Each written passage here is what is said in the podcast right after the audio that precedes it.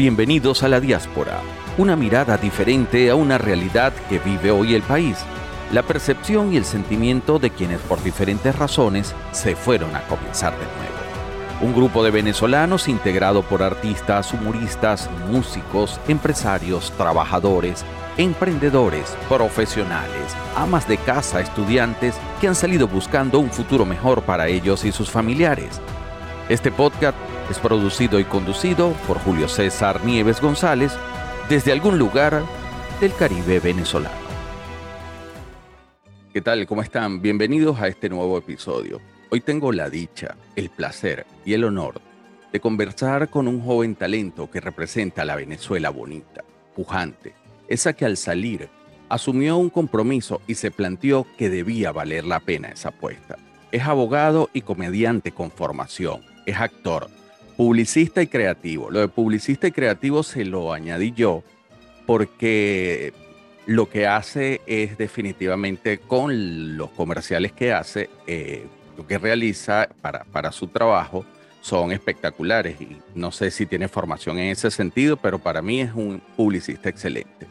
Tiene un gran sentido del humor, es muy divertido, con una calidez humana y una sencillez únicas. Esto lo sé por la cantidad de entrevistas que he visto y todo el trabajo que he visto a lo largo de, estos últimos dos años que ha desarrollado.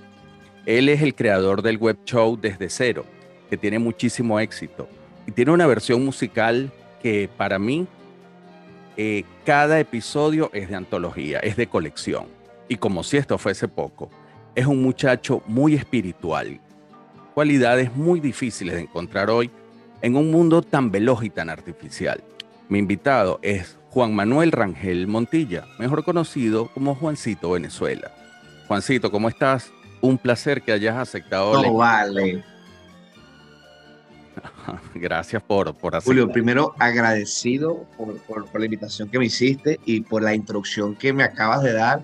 Qué elogio tan bonito que me acabas de hacer. O sea, todo lo que me dijiste, ahora ya yo me lo creo. Pues que eres que no, es cierto. bueno, es lo que yo puedo percibir a través de la pantalla. no, no, gracias. Con tu trabajo, lo valoro, lo valoro. has hecho a mí me parecen los comerciales que haces eh, de tus anunciantes. Yo no sé si tú eres el único que, escribe, o sea, que toda la creatividad de eso es tuya, o si tienes un equipo, pero me parecen voladísimos, pues. Más para una persona que viene del mundo del derecho y que no tiene formación como publicista, pues, o sea, entonces no la tienes quizá académicamente, pero sí la tenías ya en, tienes una vena, ¿no? Cuéntanos, Juancito. Sí, yo creo que. Dime. Cuéntame, te escucho, soy todo oído. No, no, dime, dime, dime tú, dime, dime. Lo que, disculpa. No, no, que lo bonito de esto es que esto, yo lo comencé, todavía sigue siendo un sueño y espero que nunca deje de ser un sueño porque cuando todo pierde la capacidad de sueño empieza a ser trabajo y entonces ya las cosas no se perciben iguales, ¿no? Y el arte uno tiene que percibirlo como, como lo que es, como así no como trabajo. Y sí, en definitiva, cuando yo comencé, eh, sí, los primeros lo hacía mayormente solo, pero hoy somos un equipo, un bonito equipo de trabajo que, que, que vamos remando al, al, al, mismo objetivo, por lo cual ellos ya también están en sintonía conmigo. Cualquier locura que va saliendo de mí o de ellos, saben que tiene que ser algo muy loco, muy loco para, para que para que tenga ese impacto bonito como lo que tú acabas de decir. De verdad, gracias por ese elogio y por, vuelvo y te digo, por la invitación y por ese cariño, hermano. No, gracias a ti por tu tiempo. Juancito, ¿de qué lugar de Venezuela eres? ¿Cuánto tiempo llevas fuera del país? ¿Y cómo ha sido tu proceso de adaptación en el aspecto personal y en el aspecto laboral? Julio, yo soy, yo nací en esta ribera de la Lauta Vibrador. Yo, yo soy de Barinas, estado Barinas, de la gente buena de Barinas. ¿Y qué tiempo me dijiste qué tiempo tengo fuera, no? Sí, sí, ¿qué tiempo tiene eh, Tengo um, seis años, seis años y algo fuera del país.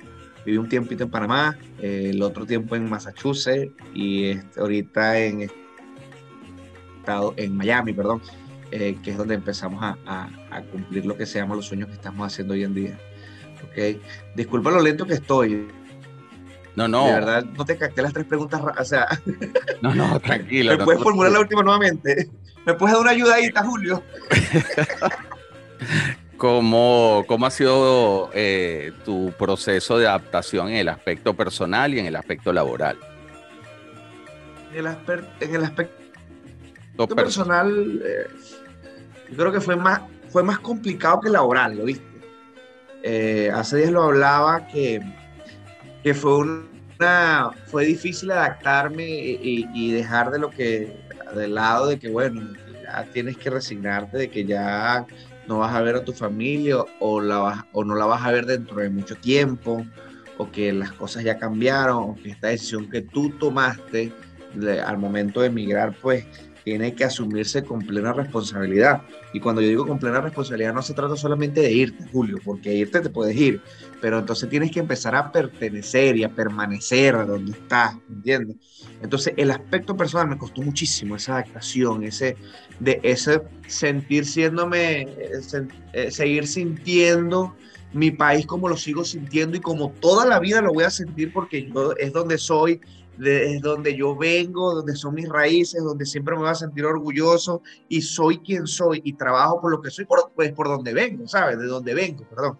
Entonces fue súper complicado ese factor psicológico y personal de, de adaptación porque me costaba de pertenecer y en permanecer en el presente. Em, y, y, a nivel laboral, eh, bueno, yo creo que yo nunca fui, yo soy abogado, de profesión y fui abogado de ocupación en Venezuela y yo nunca fui, yo lo contaba que yo dije, yo nunca me morí de la alegría por haberme graduado de abogado, solamente agarré y dice, dije que no, mira, yo llegué, eh, vivo en Baril, ok, perfecto. ¿Qué vas a estudiar? Algo que no tenga número porque no me dan los números. ¿Qué no tiene número? Derecho. Eso fue lo así fue que yo escogí mi carrera. Entonces, sí, yo empecé aquí haciendo construcción y no hubo, no hubo ese de que, wow, lo que yo fui, que yo era abogado, estaba en un escritorio, porque eso nunca me apasionó. No me apasionó. Entonces, fíjate lo que te estoy hablando, fíjate que en, el, en, mi, en mi conversación sale la palabra pasión. Entonces, por ser un artista, porque hoy en día, modestia aparte y respetando la distancia, de los, grandes, de los grandes artistas, me considero un artista por hacer arte como el stand como el arte de comunicar, por ser un artista eh, eh, o por sentirme artista, por hacer arte, eh, vuelvo y digo, respetando la distancia de los grandes artistas, como no estaba apasionado en algo que me gustaba, no hubo un proceso de actuación difícil en que era abogado y después estaba haciendo construcción lo que sí era que me cansaba y me mamaba, brother. Entonces, ese proceso de adaptación laboral, ese sí me costó. Pero no el factor de, psicológico de mi adaptación laboral, eso no, nunca me, no sé, yo creo que no me robó el sueño eso nunca. El otro sí, el cansancio, decía yo, Dios mío, ¿será que yo no aguanté este trabajo? Porque yo me iba a las 5 de la mañana y llegaba a las 11 de la noche. Decía, no, no, no, no, no, no, no, santo Cristo. Mira, Julio, atájame, porque si no me voy, me voy. No, no, tranquilo, no, no, está bien. Esa es la idea, me interesa que hables. El, evidentemente, bueno, ya sabemos lo que hacen. Esta segunda pregunta está en el, está en el guion, pero bueno, ¿dónde resides y trabajas? Ya sabemos lo que estás haciendo.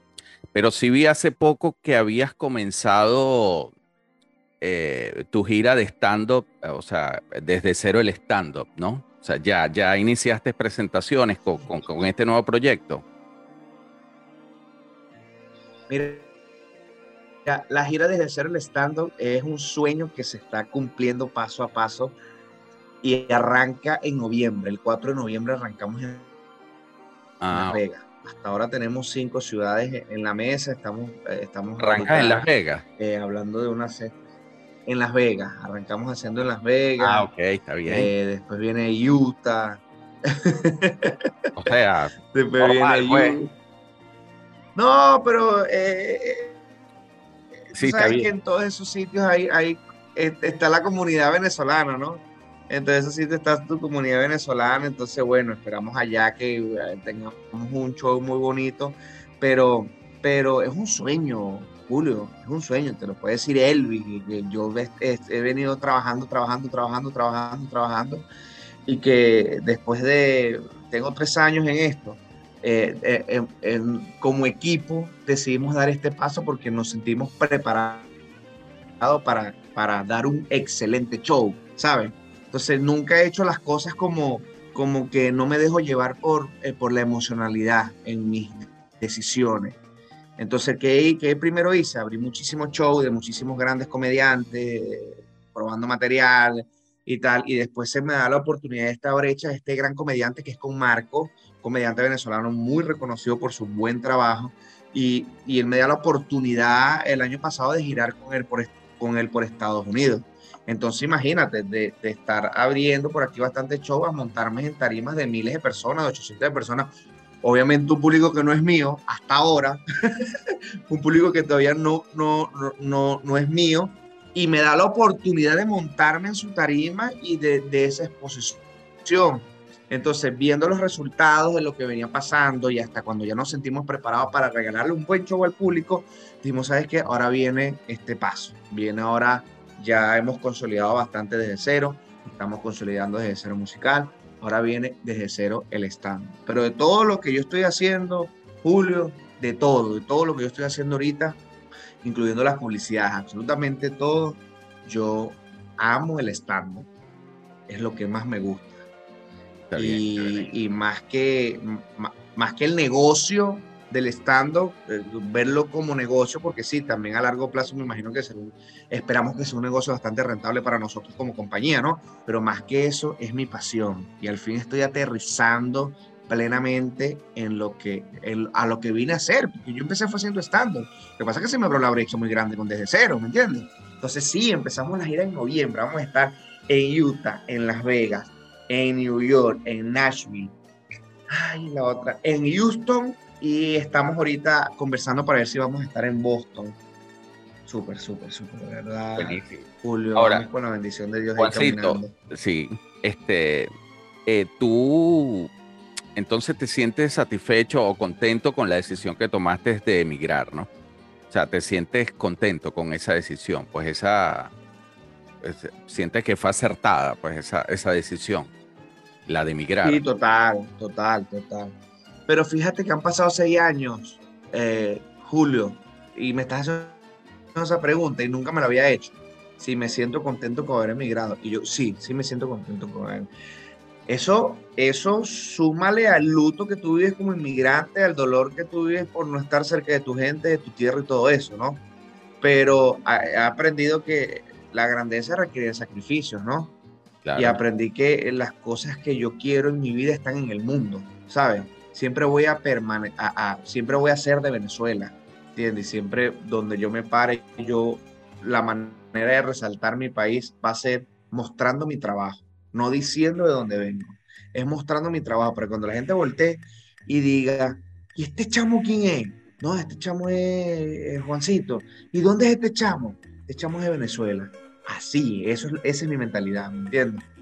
Es buenísimo. Sabes que eh, evidentemente eh, la razón, la génesis de este, de este, de este podcast es eh, la diáspora, es precisamente, nace porque cuando mis dos hijos mayores se van a Uruguay, ¿no? Entonces yo decido escribir eh, una crónica diaria de los siguientes 30 días a su partida, ¿no? Y bueno, esas, esos 30 días se convirtieron en 400 páginas que están por ahí guardadas, que en algún momento dije que iba a ser como un libro porque me empecé a transversalizar eventos, etcétera. Eh, todos mis hijos están fuera. Y durante la pandemia, mi hija mayor me dijo, porque bueno, yo tengo, tenía mucho tiempo haciendo radio, dejé de hacer radio, una cantidad de cosas, y me dijo, papá, ¿por qué no haces un podcast? Y yo realmente, o sea, esa transición de la radio como medio de comunicación a este formato era para mí bastante, no sé, era otra cosa, pues para todos los que nos formamos en la radio esto era diferente. Total es que decías, ah, pero yo hace un podcast de qué, si todo el mundo hace podcast, o sea, y un día dije, coño, la diáspora, hay 6 millones de venezolanos afuera que tienen unas historias que contar y, y es bueno que la gente sepa cómo pasan por todos esos procesos. Entonces, eso que tú hablas de ese luto, por ejemplo, que es real, todas las personas viven eso, eh, toda la gente que está en la diáspora, todo el que se queda es, más o menos la misma cosa, porque a la hora del té todos estamos inmersos en la misma diáspora, unos afuera, otros dentro. pero este, y quería mostrar además el lado positivo de la diáspora, porque hay mucha gente que quizás se va, yo no, evidentemente el, irse es una decisión particular, personal, independientemente de las razones, pero yo creo que hay que tener un plan, un proyecto, pensar a futuro, pues eso de irse a dar, o sea, eso de irse a loquear, yo particularmente no creo que eso no tiene ningún sentido, porque es como que si te quedes en tu país y tampoco hagas nada, o sea, eso de estar tirando flechas a mí no me parece que, tenga ningún sentido.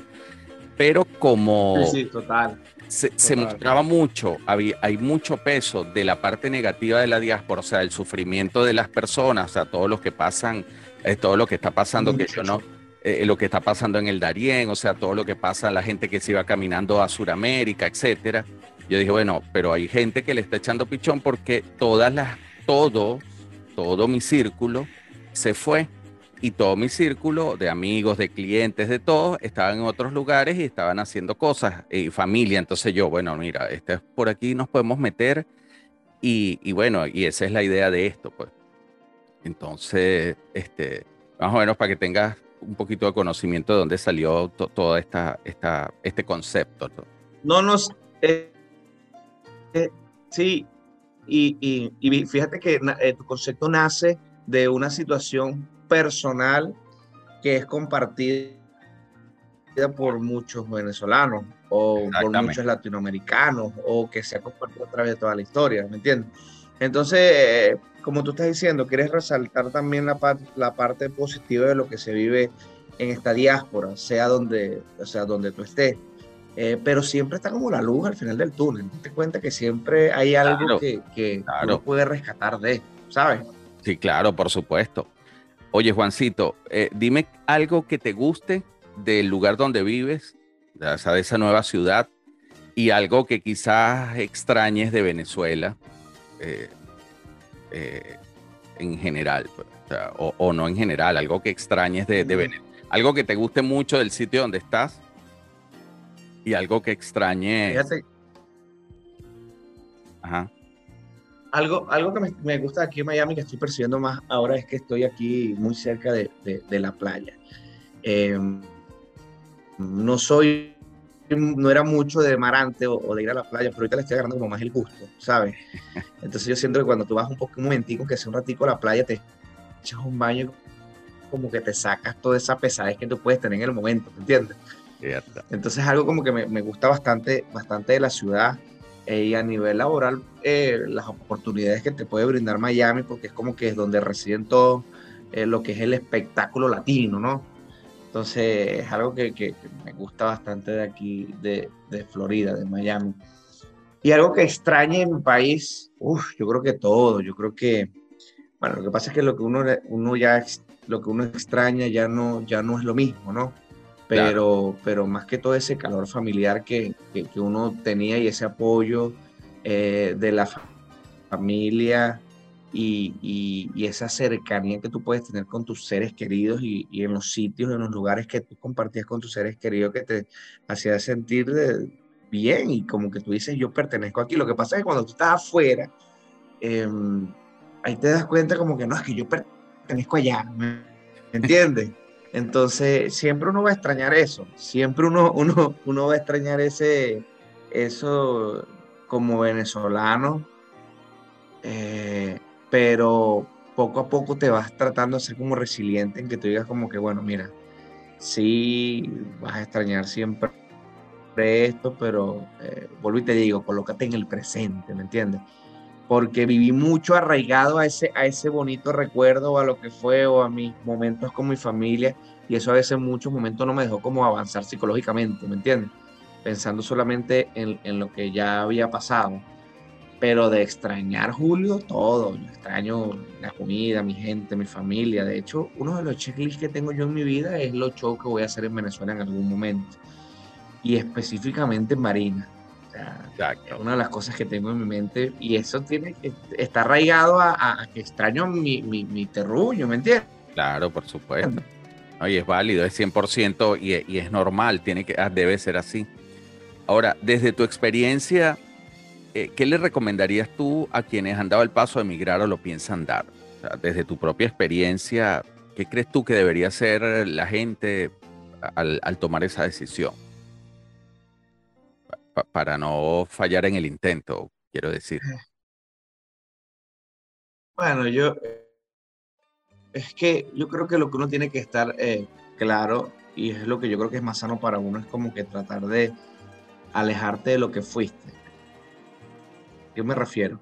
Si, tú en tu país fuiste abogado, tuviste una profesión, tuviste una posición, tuviste un negocio, no va a ser fácil, obviamente no va a ser fácil, pero lo más sano para uno va a ser como que eh, concentrarte en lo que tienes que hacer ahora y tener en cuenta que literalmente te toca comenzar desde cero. O sea, literalmente te toca eh, volver otra vez a conocer otras personas, tener otras relaciones, aprender otra profesión. Entonces, vuelvo y te digo, te lo digo por experiencia propia, es como ubicarte en el presente. Les recomiendo 100% ubicarse en el presente. He tenido la, la, oportunidad ahorita de conversar con muchas personas que están llegando ahorita a este país, bienvenidos a los que están llegando ahorita aquí a Estados Unidos y he conversado con algunas personas que me dicen que lo, me escuchaba yo allá. No, lo que pasa es que es muy difícil y tal, y todo es aquí, y no sé qué vaina, y tal. Y yo estuve en esa posición en algún momento. Obviamente yo no soy nadie para decirles a las personas, no, tú estás equivocado, porque no, porque cada quien tiene que vivir su proceso.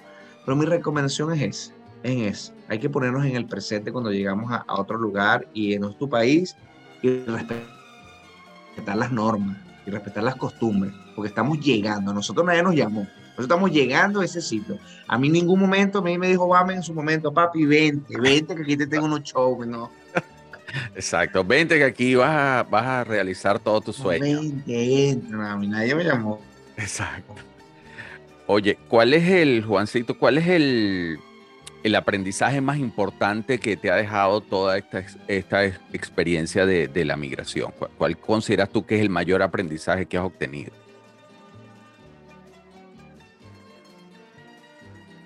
Yo creo que se, se me ha incrementado muchísimo más que siempre lo he tenido también el valor a la, a la familia y, querer estar rodeado de personas reales y de personas que, en las que yo puedo sumar y me puedan sumar a mí y no perder mi tiempo. O sea, es algo que, que, que ahorita valoro muchísimo, el tiempo, porque cuando tú estás como inmigrante, eh, eh el día a día, el corre-corre, y el, el hay que moverte, hay que pagar los biles, hay que, y qué hacemos, y siempre estás en movimiento y tal. Empiezas todo un momento como que los momentos que tú tengas de espacio tienes que valorar tu tiempo y querer estar con, con personas reales. Entonces, eso me lo ha enseñado mucho también esta diáspora, ¿sabes? O sea, lo tenía conocimiento y noción cuando estaba en Venezuela, porque siempre he sido una persona muy familiar y quería rodearme de buenas personas, pero aquí lo empecé a valorar muchísimo más. El, ¿Piensa en algún momento regresar al país y qué condiciones consideras tú que serían las óptimas para ti? O sea, ¿qué, qué, condiciones crees tú que debería haber para que tú regreses? Si es que piensas hacerlo de, manera definitiva o ya me dijiste que quieres quizás venir a presentarte al, país, eh, que bueno, esa es una forma de venir también, pues, ¿no? No, yo, yo creo que ya a estas alturas, después de, estar tanto rato afuera y, ver que las cosas que quiero están, no necesariamente en Miami, están en el mundo, ¿sabes? Las cosas que yo quiero lograr a nivel comunicacional, eh, hablamos en comunicacional, sea a través del stand, sea a través de las entrevistas, lo que sea, están en todos lados, ¿entiendes? Y Miami es una puerta bastante interesante para uno poder conseguir las metas eh, del rubro que yo estoy haciendo en el punto de vista en el que me encuentro ahorita. Pero regresar en este momento, para serte honesto, regresar a Venezuela de manera definitiva no está en planes. ¿Entiendes? No puedo decir nunca, porque no puedes decir este agua no beberé. Pero ahorita en este momento no están, no están en mis planes. Sí regresar y trabajar en Venezuela y visitar muchísimo Venezuela, pasar muchísimo tiempo allá pero, pero no definitivo. En este momento no está en mis planes. Pero como todo es tan cambiante, ¿sabes? Uno no sabe qué, qué, nos depara el futuro, por más que tú tengas proyectos. Por eso prefiero decir, como las cosas quedan grabadas y YouTube infinito, entonces prefiero dejar las cosas amplias en la vida. Está bien, perfecto. Ahí, ahí, ¿Hay alguna anécdota que tengas que, que que quieras compartir con nosotros de tu vida como, como migrante, en tu etapa en Panamá o ahora en Miami, eh, no sé, cuando trabajabas en la construcción. O sea, hay algo que, que, quieras compartir que quizás no hayas dicho, pues, porque... Eh, o que ya hayas dicho, pues. ¿Alguna anécdota? ¿Pero en qué sentido? Dame luz una anécdota, algo que te haya ocurrido, algo, algo, que te haya ocurrido que de repente, este, bueno, te, te, te, no sé, te pareció gracioso o te hizo, este, pensar que habías cometido un error, habías metido la pata, hiciste algo que quizás creías que era normal o era común y entonces estabas yendo en contra de algo sin saberlo. O, sea, o que alguien te haya confundido, no sé una anécdota, o sea, algo que, te haya ocurrido gracioso eh, en, tu estadía, en tu, en tu, en tu proceso migratorio. Mira, cosas graciosas. Yo creo que me ocurre casi que todos los días. Yo siempre tengo como un, pero tengo como un cuento de algo. Pero hay una cosa que, que recuerdo cuando yo estaba trabajando en construcción. Aló, ¿me escuchas? Sí, sí, sí. Que hablando solo. cuando estaba trabajando con, cuando estaba trabajando en construcción, yo, yo trabajaba con brasileños, ¿no? Ah, cuando llegué a Massachusetts, allá predomina mucho el brasileño. Yo trabajaba con brasileños, por lo tanto ellos hablaban portugués. Entonces, un man me dice, eh, muchacho, este, ellos el brasileño para referirse a los, a los, a los, a los hispanos, le dicen muchacho, muchacho, você sabe hacer béisbol, me dice. Yo, ¿cómo? Béisbol. Entonces yo, te lo juro, Julio, te lo juro. Esto no es, esto no es chiste, esto pasó de verdad el primer día de trabajo. Yo le digo, béisbol. Y yo, como buen caribe, con el sabor caribeño, dije yo, claro, la agarré en el aire. Con este me hago pan el tipo. Y vaina. Le digo, claro. Me dice, ah, ah, pues eso fue hacer béisbol. Yo, claro, ¿tú sabes quién es Miguel Cabrera? Y él se. Entonces yo le digo, bueno, Miguel Cabrera se ganó la triple corona hace unos años atrás y es uno de los mejores bateadores, uno de los mejores del mundo y es venezolano. José Altuve, ¿sabes quién es José Altuve? El tipo me dice, ¿usted está hablando de béisbol? Yo digo, claro, ese es el de deporte principal de mi país. Mira, te voy a mostrar. Y yo saco el teléfono. Y el tipo agarra una tabla y me dice, que, es, eh, si usted, que si usted sabe hacer béisbol, va, o sea, rodapié en inglés.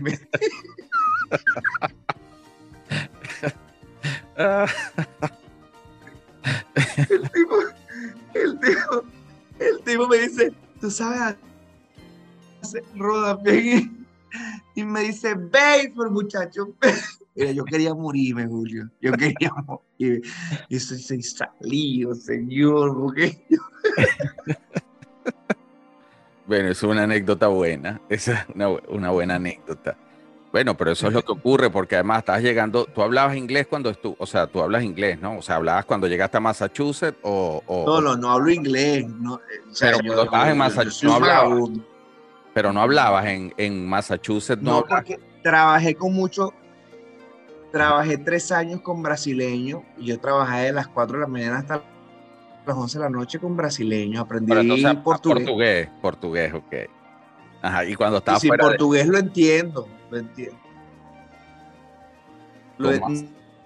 no, pero es que me la pasé era más que todo con brasileños y nunca me puse a estudiar el idioma. Claro, pero pasa porque la comunidad en Massachusetts es muy grande. Dime. Ajá, pero cuando ibas, por ejemplo, al mercado algo así. Papi, al mercado, al mercado era chicken, rechicken, ventana window, pollito chicken. No, no, de verdad que yo ahí sí la yo metí la pata que estaba no Oye. No, no, no. Hielo, hielo amarillo. El, estamos casi. me voy a poner, me voy a poner, me voy a sí, bueno. meter aquí en tu programa que voy a aprender inglés. Tienes que aprender porque estás viendo en Estados Unidos y Estados Unidos, o sea, la lengua nativa es el inglés. Independientemente de que tú vivas entrando a los voy a pretender yo decirle a todos ellos, tú no has... Exacto. No voy a pretender decirle a ellos, tú no... Tú no hablas eh, español barinés. Exactamente. Oye, estamos casi, ya estamos llegando al final de la entrevista y ¿Hay alguna canción que a ti te conecte con Venezuela, no necesariamente ahorita, sino en algún periodo de tu, de, o sea, en, el transcurso de tu vida? O sea, ¿hay alguna canción que en lo que tú la escuchas, más allá del tema Venezuela, más allá de las gaitas, o sea, algo que de repente tú escuchas, coño, y te acuerdas en algún momento, te lleva algún momento de tu vida eh, bonito, interesante, algo que te ocurrió, o sea, alguna canción que te marcó, pues, ¿no? Todas las canciones de Jorge Guerrero, el cantante de música guerrero, no sé si sabes cuál es. Sí, sí, sí. Yo soy fan número uno y debato mi fanatismo número uno con quien sea, que soy el fan número uno, que soy el fan número uno de ese man. Yo soy fanático, pero fanático, fanático de su música.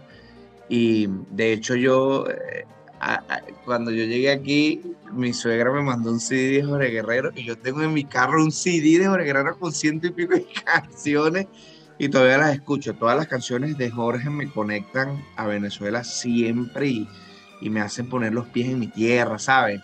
Yo soy fan, fan, yo soy, yo amo la música llanera. Bueno, vengo de la región llanera, ¿no? Como el maracucho ama la gaita, yo soy fanático de, de, de música llanera. Y esas canciones me conectan, me conectan muchísimo. Cualquiera de Jorge Guerrero. Está bien, bueno. Mira, Juancito, oye, mejor dicho, bueno, y mira también, el, muchísimas gracias, viejo, por, por haber aceptado la invitación, por haber hecho un tiempito en tu agenda. Eh, yo le he dicho a varias personas y, que me parece muy interesante lo que ustedes están haciendo en la diáspora, ¿no?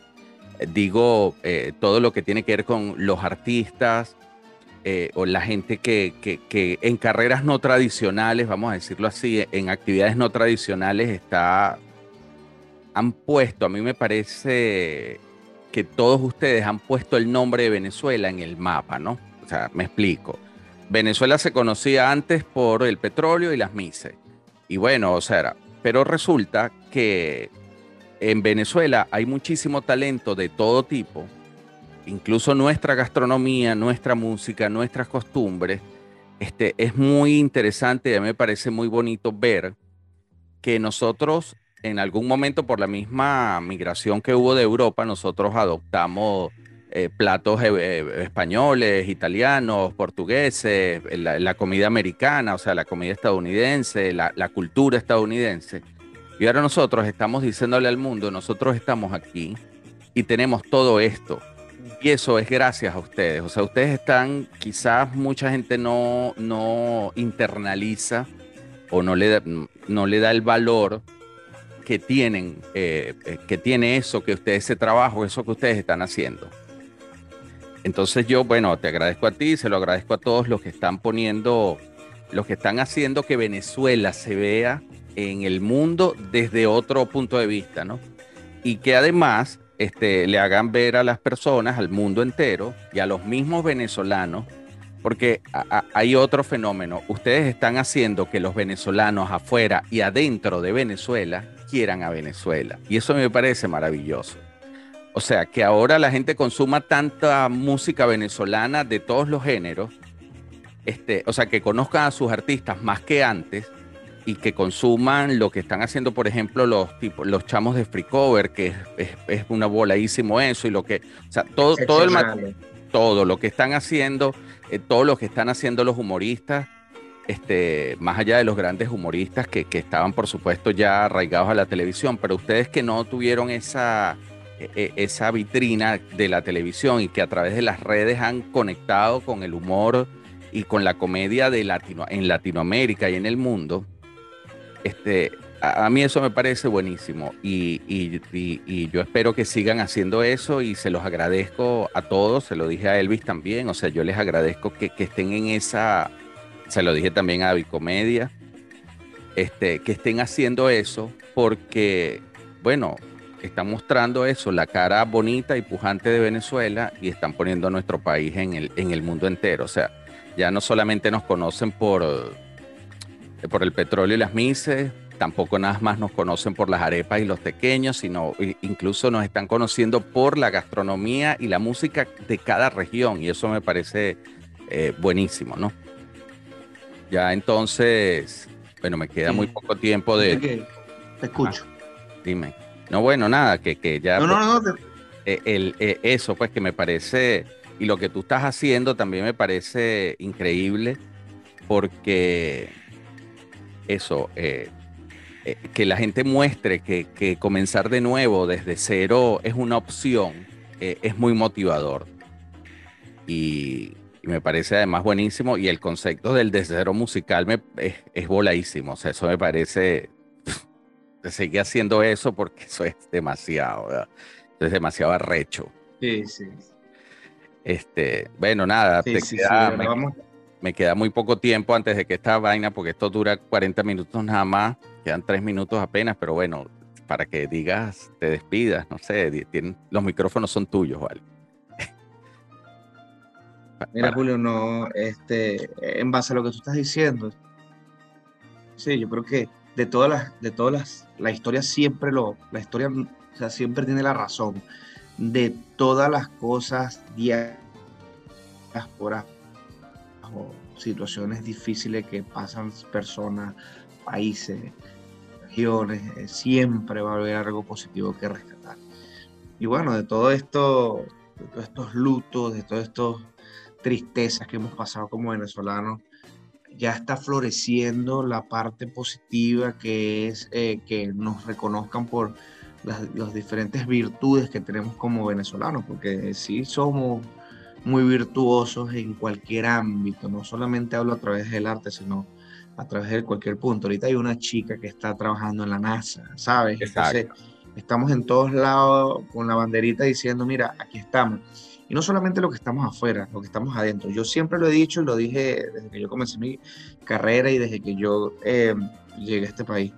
Eh, el valiente es lo que se van y valiente es lo que se quedan también. Porque quedarte, a pesar de todas las circunstancias, te quedaste eh, construyendo país desde tu esquina, desde tu punto de vista, desde como tú puedes. Y entonces ahorita lo que estamos adentro, lo que estamos afuera, pues lo que tenemos que hacer es sumarnos en vez de dividirnos, en vez de que tú estás afuera, tú no sabes lo que se vive aquí, no, pero es que tú no, tú no has salido, tú no sabes cómo se vive inmigrante. Eso, esas diferencias yo creo que nunca tienen, o van a estar en la mesa porque, bueno, somos seres humanos y son puntos de vista diferentes, pero lo que hay que resaltar es lo que tú estás haciendo con tu trabajo, y resaltar estas cosas bonitas, por lo tanto me pusiste en tu lista de invitados y pues gracias, gracias por, por enaltecerme también con tu tiempo y con tus palabras y, y que a la gente que traiga sea de los que estén sumando y que me hayas tomado en cuenta que yo soy uno de los que está sumando, bueno, para mí ganador, ¿no? Claro, no, así es, que está sumando. Bueno, muchísimas gracias y, y bueno, nada, estamos en contacto. Eh, eh, como te dije ya, eh, muchísimas gracias por, por haber hecho un tiempito y, y bueno, y también gracias a, tu esposa, que fue la que coordinó esto, pues que, que, que, que nos pudiese... patrona. Eh, lo que mi esposa, mi esposa hace un año ella ya está, está manejándome, haciendo la producción, haciendo todo, haciendo mi mano derecha. Y, bueno, esa es la patrona la que nos ha ayudado. Gracias a ti, Julio, gracias a ti, gracias a todos. Dios me los bendiga. Gracias por, por invitarme a tu espacio. Y espero que nada, lo disfruten y que tú lo hayas disfrutado también, porque yo lo disfruté. Claro, claro que sí. Bueno, y esto ha sido todo por hoy. Será entonces hasta una nueva oportunidad. Chao.